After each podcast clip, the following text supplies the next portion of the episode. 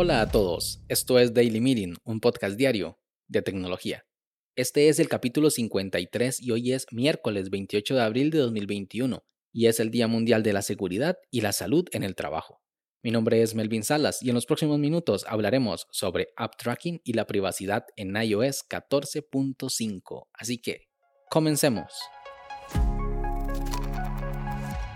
Apple lleva varios años lanzando una gran campaña de privacidad alrededor del iPhone y sus productos en general.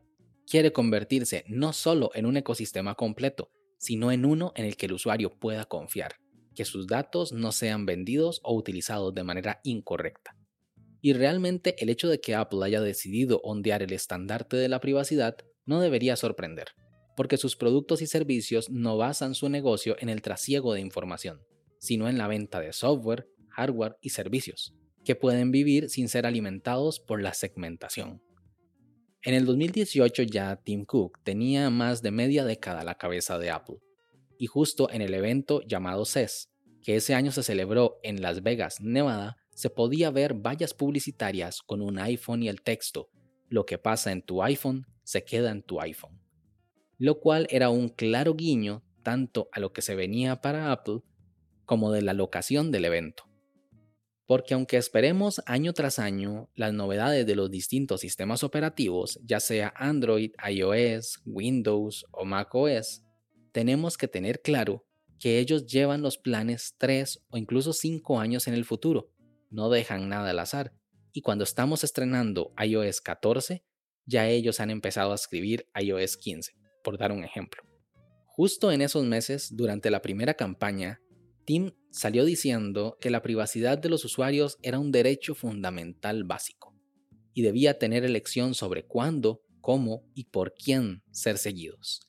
Ese mismo año, Mark Zuckerberg, CEO de Facebook, fue llevado ante el Senado de los Estados Unidos sobre el seguimiento que la aplicación hacía a sus usuarios. Aunque la relación entre las empresas, Facebook y Apple siempre han sido muy buena, se puede ver cómo se ha deteriorado en los últimos años primero con tibias conversaciones como la que tuvo Zuckerberg con Cook en 2019, donde Mark le preguntó cómo manejaría una crisis como la que estaba teniendo Facebook encima, a lo que Tim respondió fríamente que eliminando cualquier información que hubiera recogido sobre sus usuarios fuera de las aplicaciones principales. El año pasado ya Apple liberaba una actualización para iOS y iPadOS que mostraba de manera desgranada los permisos que cada aplicación solicitaba, y qué hacen con esa información. Aunque esa lista de permisos la escriben casi que a mano los mismos desarrolladores o departamentos legales o departamentos de marketing de las empresas, no deberían mentir, porque eso les provocaría una expulsión de la App Store.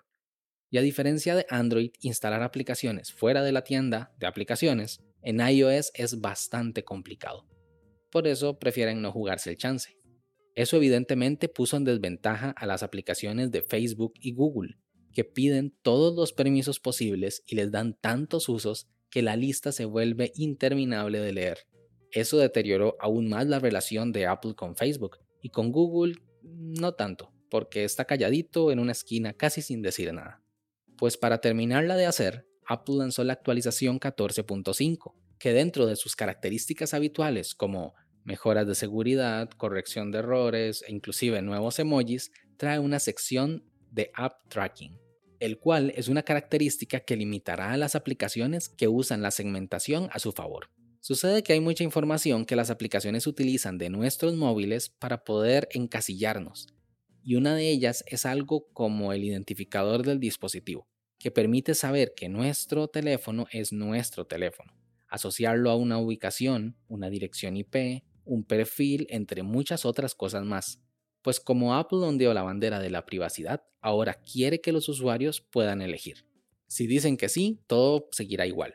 Pero cuando se dice que no, las aplicaciones seleccionadas no van a poder tener esos valores que necesitan para hacer una asociación entre el dispositivo y el usuario dentro de la app independientemente del uso que se le dé. Pero no nos hagamos los tontos. Hablamos en su mayoría de la segmentación de publicidad.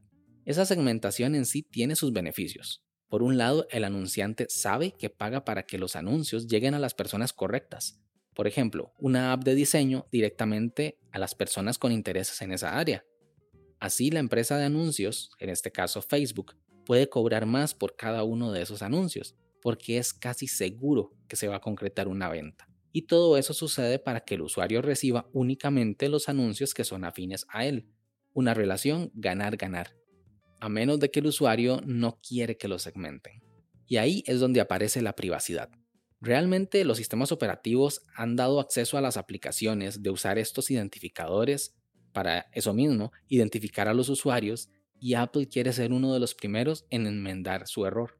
Aunque no puede cortar esta opción de buenas a primeras, primero porque el mercado depende de ellas, podría acabar con su negocio, pero sí dando la opción a los usuarios que quieran no ser identificados y segmentados con estos valores.